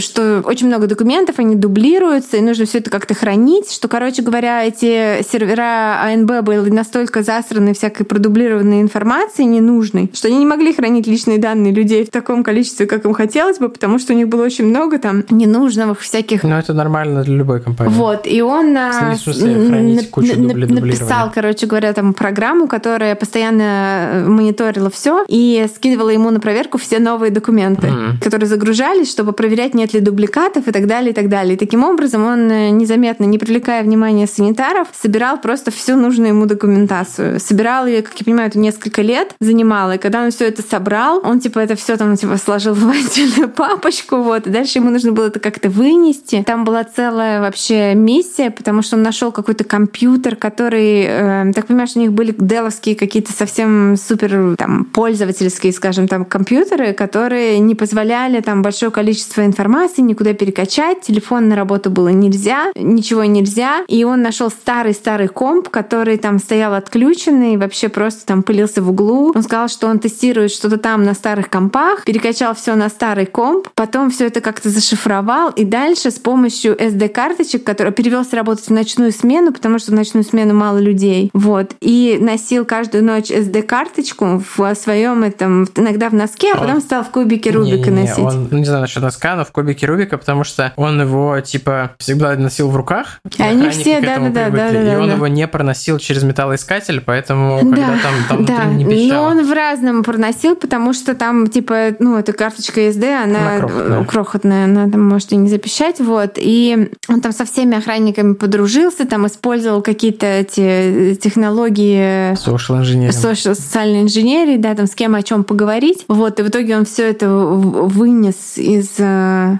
физически вынес из этого бункера, перенес это все на домашний комп, который у него был специальный комп, который никогда не подключался к интернету. Короче, там просто... В какой-то момент я заинтересовался тем, как это называется, off-grid, off-the-grid, как э, создают да, такие компы, которые не то что никогда не подключаются, а как как бы не оставлять следов онлайн. Это, мне кажется, в жизни каждого айтишника наступает такой период, когда ты пытаешься начать что-то mm-hmm. делать по этому поводу, но быстро сдаешься. Но Сноуден, Сноуден не сдался. Сноуден там жесткие всякие штуки придумал. Да, вот. Но он там говорит, что типа люди, которые говорят, что типа мне пофиг, что за мной следят, мне нечего скрывать, это люди, которые говорят, мне пофиг на свободу слова, мне нечего сказать делать. То есть, что это неправильно. Это нужно бороться за свое право Там на частную жизнь. Цитата, да, я хочу и закончить как раз этот выпуск. Вот этой? Нет, ну, я... другой. На эту тему. Вот. И по разным данным он вынес от 200 тысяч до миллиона документов. И за это время, конечно, его девушка, как я понимаю, была не очень довольна происходящим в их отношениях. А он тем временем, как бы понимая, что это все наносит просто... Ну, то, что он находится в выборе между тем, чтобы, ну, как бы сгнить заживо, да, или э, уйти красиво. Ну, как Нео.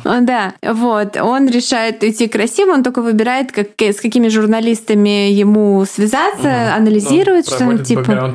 Да, да, да, что там вот Нью-Йорк Таймс нельзя, потому что вот там... Потому что ими владеет какой-нибудь Безос или что-нибудь э, такое? Нет, потому что пару за несколько лет до этого там какие-то журналисты подготовили какую-то статью разоблачающую государство, и ее задержали выход на как какое-то mm. существенное время, когда она вышла, уже никому это было не надо. Ну, короче, он всех проверил и выбрал вот эту женщину. Ну, он выбрал нескольких. Лору, человек. да. Но он первым выбрал ее, потому что она снимала документалку про первые выборы в Ираке после, там, после американцев. И этот фильм был очень неудобен и неприятен американскому правительству, но она не испугалась, и к ней постоянно докапывались до нее, там вообще ее всяческие спецслужбы донимали, но ей было абсолютно пофигу. Ну и потом еще один британский чувак из Guardian и, как я поняла, фрилансер, который писал для Вашингтон Пост больше всего. Ну, такой как бы аффилированный к Вашингтон Пост, но не штатный сотрудник. И эти два чувака тоже приехали к нему в Гонконг. Он их всех туда позвал.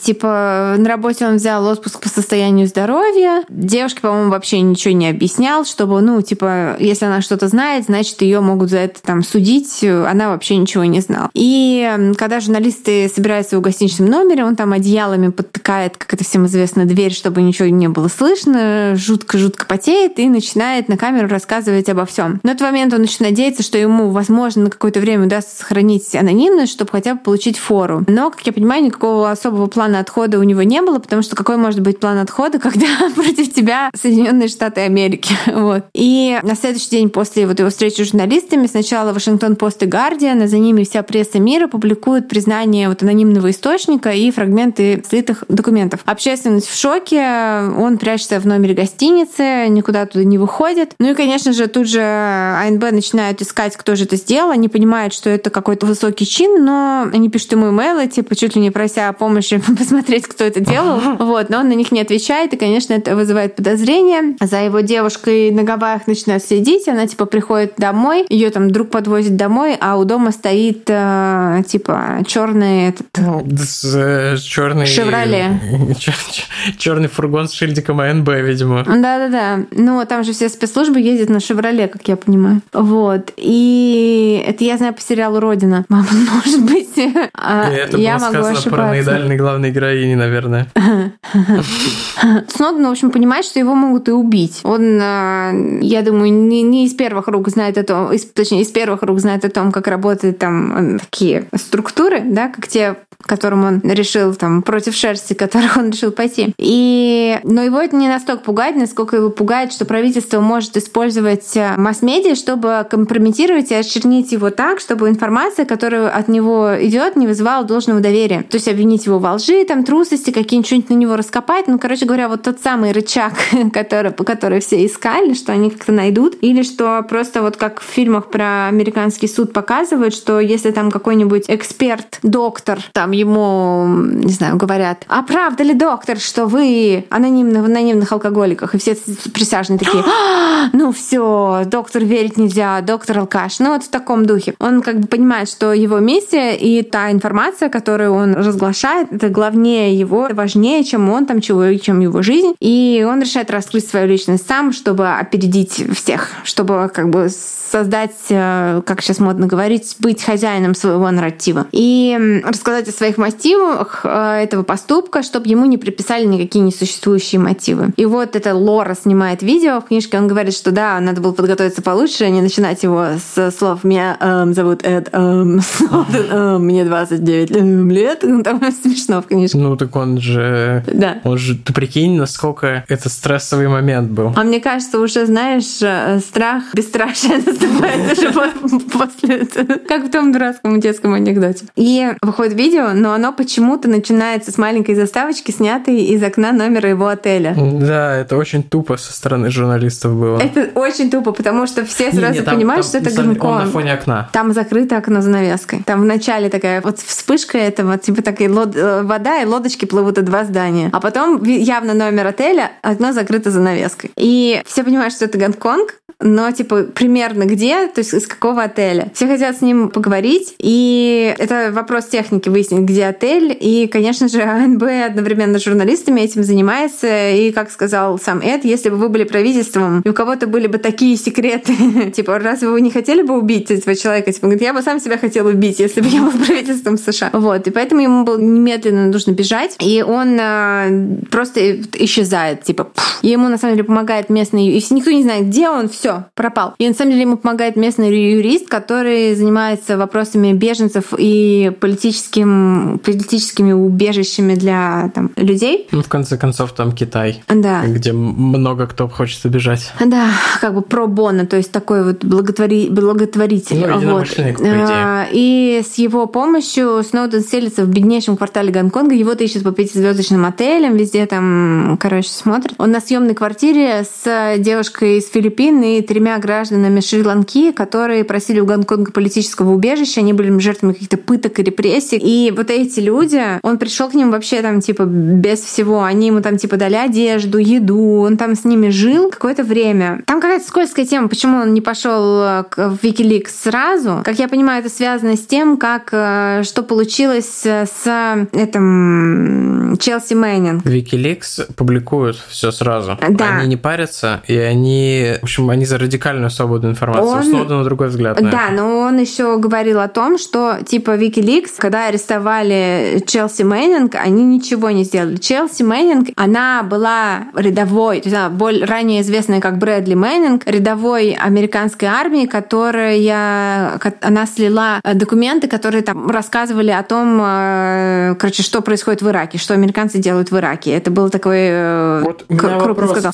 И, и, и Wikileaks никак ее как бы не защитили, никак ей ну, не, они, не помогли. Наверное, особо не могли. Но здесь как бы дальше расскажу. Да, у меня вопрос к спецслужбам. А зачем совершать преступление и потом уповать как бы на секретность и убивать свидетелей, которые, по сути, распространяют правду? Как вот это... это Но когда ты говоришь, что, когда ты говоришь, что ты делаешь это ради государства, что это все для как бы for the greater good, то типа, Но... если, если повторить это себе достаточное количество раз, то ты начинаешь верить, что это for the greater good, и никакие жертвы уже не кажутся слишком большими. Мне так кажется. Нет, так я, не, как бы Окей, но... Что система их плохо работает? Система же дает сбои как бы, ну, типа, каждый день буквально. Ну, потому что система построена на насилии и репрессиях.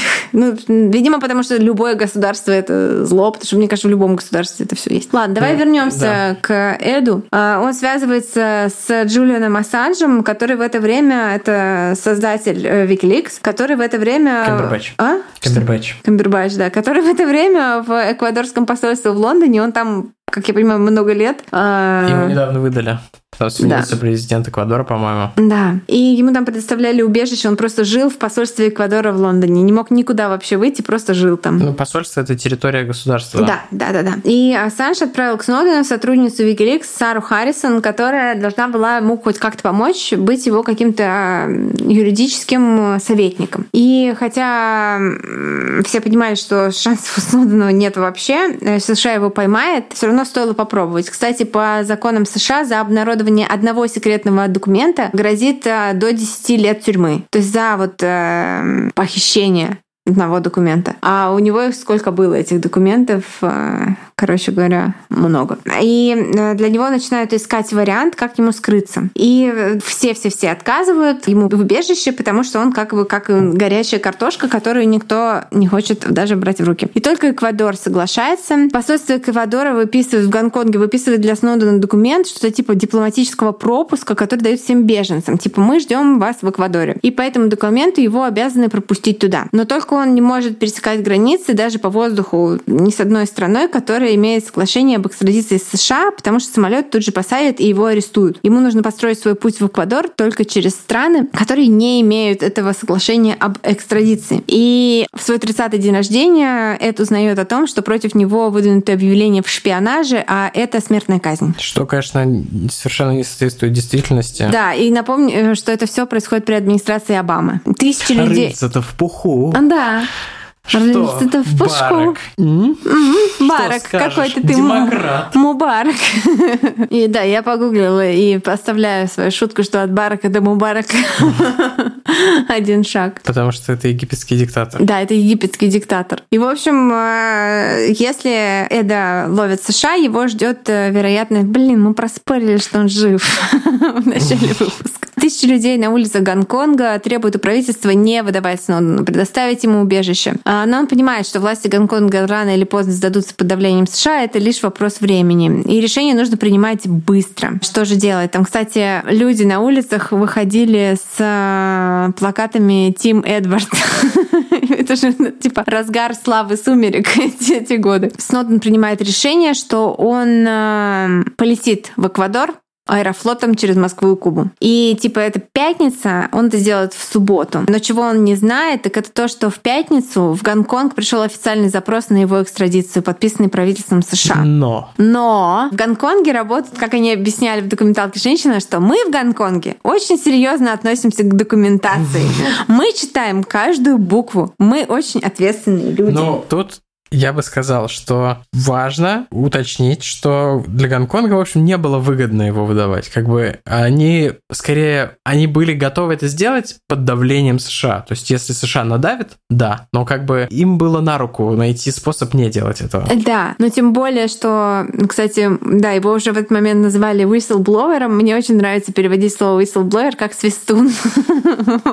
На самом деле это типа информатор по-русски, человек, который свистит свисток. Это типа, когда не было телефонов, если что-то происходило, то свистели в свисток, типа полиция, свисток, там, в викторианскую какую-нибудь эпоху. И потом это какие-то 70-е годы, какой-то чел, который тоже что-то куда-то сливал, решил называть это не снич, не там типа не крыса, не, не предатель, а вот такой термин ввел ну, в оборот. Там был еще термин глубокая глотка или что-то такое, но он как-то очень быстро начал означать что-то другое. А, про это не знаю, но допускаю. Вот, народ требовал Свистуна защитить, но США ссориться как-то не хотела. И на счастье, на счастье, в документах была ошибка. Там было написано, что middle name э, у Сноудена Джеймс, а на самом деле Джозеф. И когда Сноуден, не подозревающий о том, что выписан этот ордер, а проходит паспортный контроль в Гонконге, у него забирают паспорт и начинают звонить. И как бы он не понимает, что там происходит. Он думает, что его сейчас арестуют, а на самом деле офицер э, звонит и называет данные из паспорта, а ему говорят, нет, нам нужен э, Эдвард Джеймс, а не Эдвард Джозеф. Он такой, ну тогда счастливого полета, Как сэр. они могли так лохануться? Это специально было или это ну, Может быть, это какая-то диверсия. Наверняка есть теория заговора, что это была какая-нибудь диверсия. Um, Намеренно. Фроуд — это псевдоним чувака, который был висселблоуером на Уотергейском скандале. Nice. Но не так прижилось. Прижилось в другом месте. Прижилось, потому что в 1972 году вышел этот порнофильм. Неважно. Зеленые качели какие-то? Нет, нет, нет, он назывался Deep Throat. А, и боже. Опять же, забейте. А, я знаю только про какой-то... Короче говоря, вот сейчас я вспомнила, про что мы сделаем выпуск. Есть опупенная, опупеннейшая история про двух братьев, которые владели сетью порно-кинотеатров в Сан-Франциско. И там просто это просто мекотка. Вот. Не буду рассказывать сейчас, расскажу потом. Надо только не забыть. И, значит, эм, Сноуден... напомните, пожалуйста. Да, Сноуден проходит паспортный контроль и садится в самолет. Сара с ним летит на всякий случай. И а, вот они уже сидят в самолете, все пристегните ремни, и самолет выезжает, едет к взлетной полосе, и вдруг самолет резко останавливается, и они такие думают, все, это АНБ. Это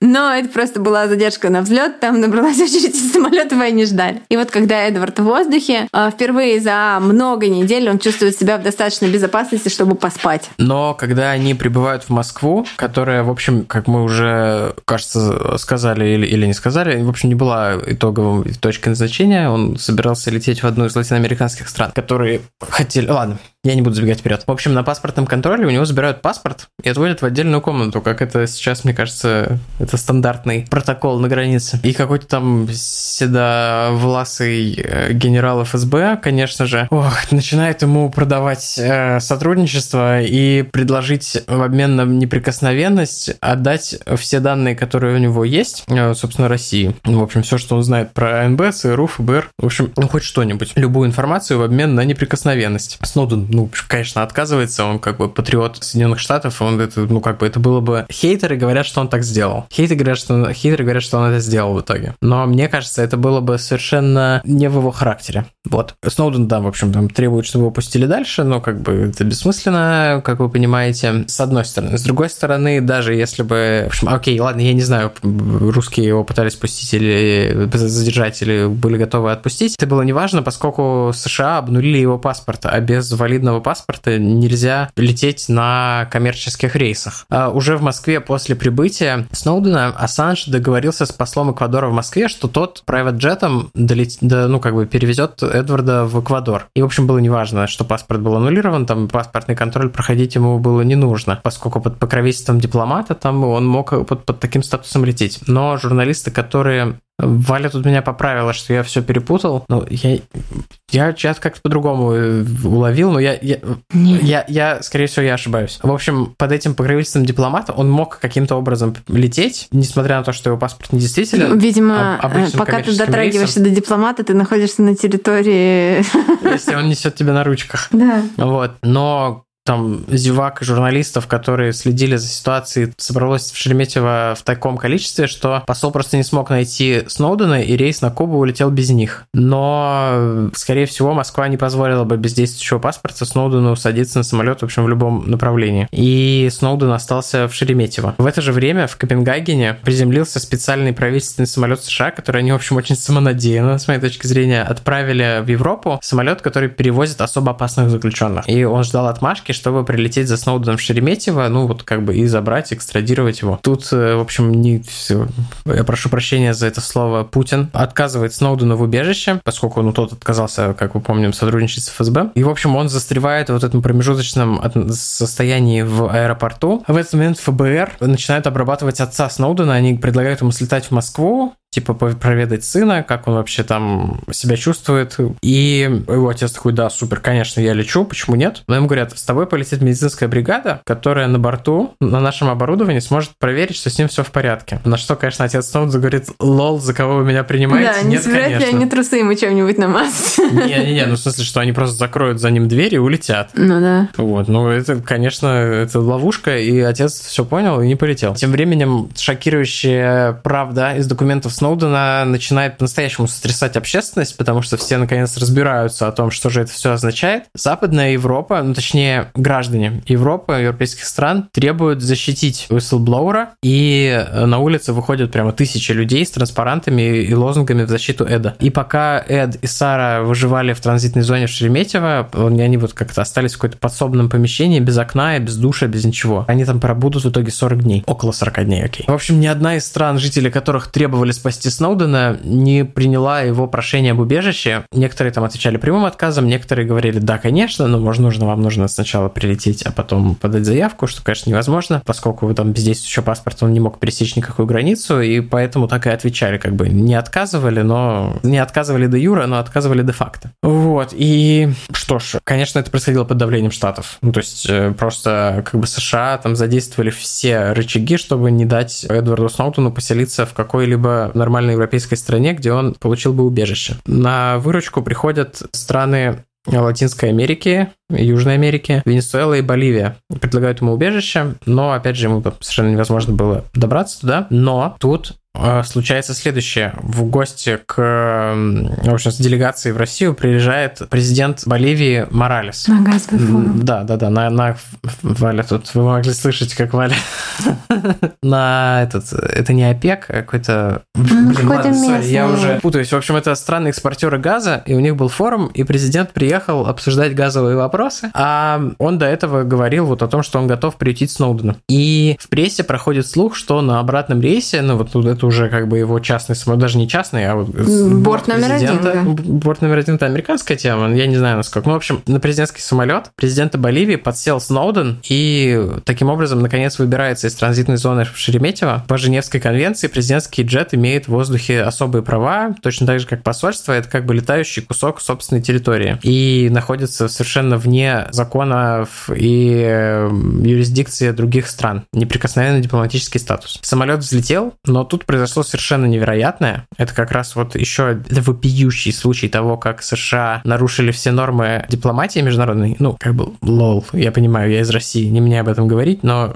вы понимаете, что США же, типа, фронт свободы, но тем не менее, вот они так... Это, в общем, пропаганда российская очень-очень-очень долго использовала этот факт, говоря о том, что вот, типа, смотрите, все пляшут под дудку штатов. В общем, несколько европейских стран, в частности Франция, Португалия, отказали в праве пересекать свое воздушное пространство, и этот самолет кружил в воздухе до тех пор, пока не был вынужден совершить посадку в Австрии, просто потому что у него кончалось топливо. А там к борту подъехали американские, ну, представители американских каких-то там спецслужб, которые были в посольстве, и провели обыск запуск самолета. Это вообще просто, это невообразимо с точки зрения международной дипломатии. Сноудена там не оказалось, и только после этого Морализу разрешили лететь домой. Это событие потрясло мировую общественность. Стало понятно, что, ну, по крайней мере, в этом вопросе Западная Европа ничего не смогла противопоставить США, и вопреки воле своего народа действовала так, как ей сказали. А США, в общем, пытаясь как бы отомстить человеку, который вскрыл его секреты этой страны, не погнушается вообще ничем. Сноуден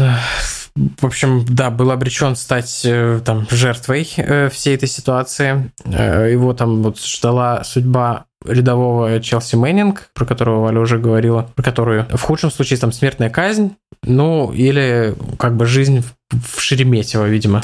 Но стало известно, что Россия выдала Сноудену убежище сроком на один год. Ну вот тут вот хейтеры говорят, что он пошел на какие-то уступки.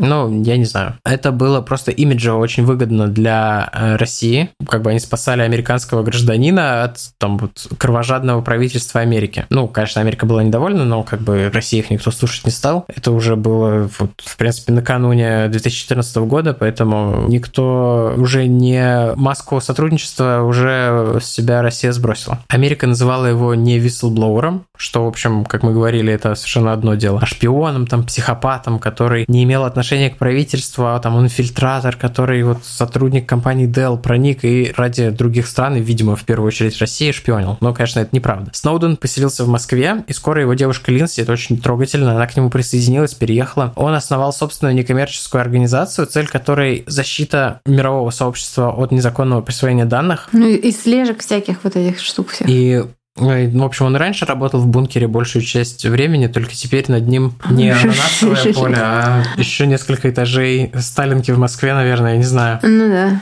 Вот. То есть в этом смысле его жизнь не так сильно изменилась, но во всех остальных параметрах, конечно, изменилась с ног на голову. Ну, я, кстати, подумала, что раньше, наверное, Сноудену обидно было, что он никуда не может поехать.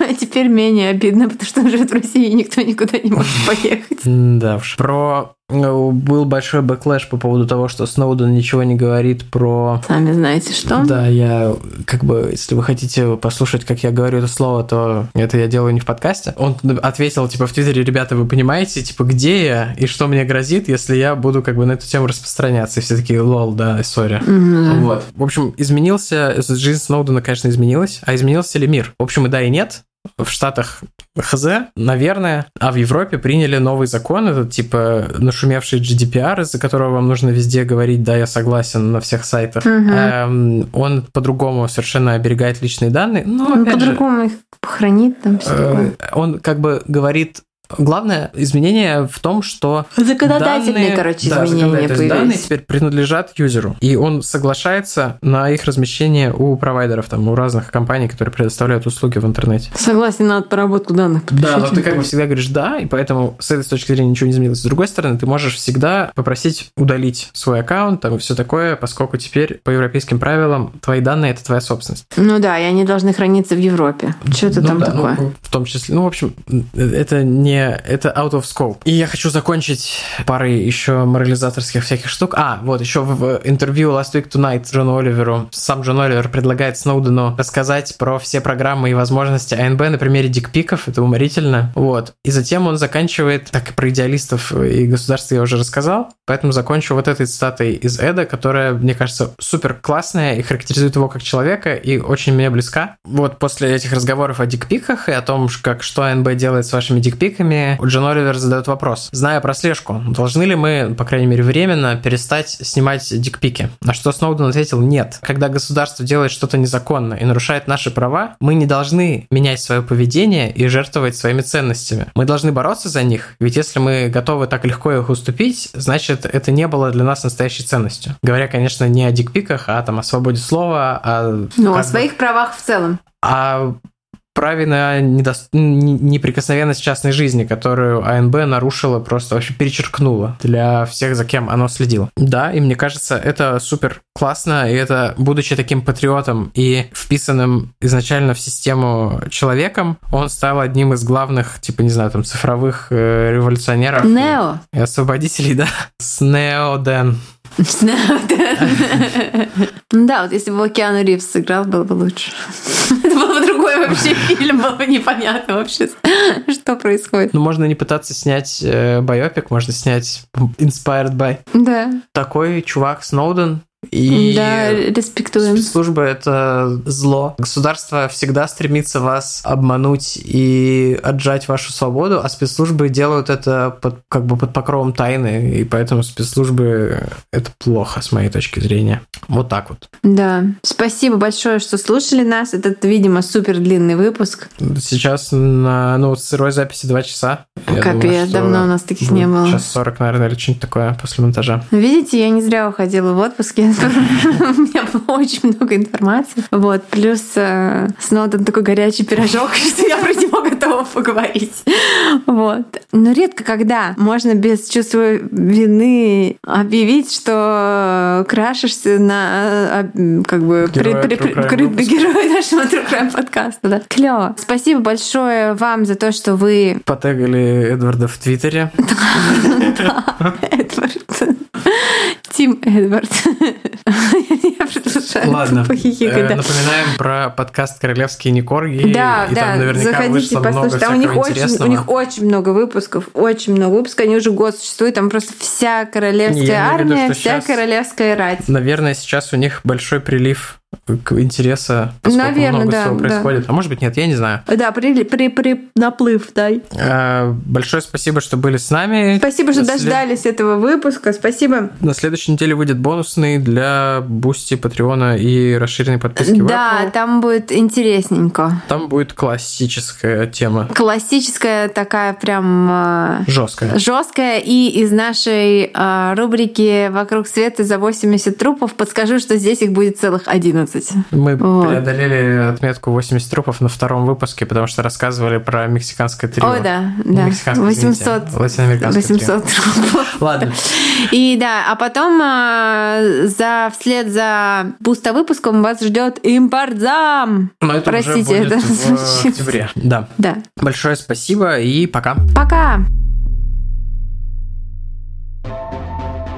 Вы слушали «У холмов есть подкаст» – независимое разговорное true crime шоу с комедийной подачей. Возвращайтесь на следующей неделе за очередной порцией подлинных историй о маньяках, тоталитарных сектах, резонансных убийствах и других настоящих преступлениях. Подписывайтесь на нас на всех платформах и в соцсетях. Инстаграм, Телеграм, Твиттер и ВКонтакте. Ставьте оценки, где это возможно, и оставляйте комментарии. Это помогает новым людям узнать о нашем подкасте. Также вы можете поддержать наш подкаст, оформив подписку на донейт-сервисе Boosty.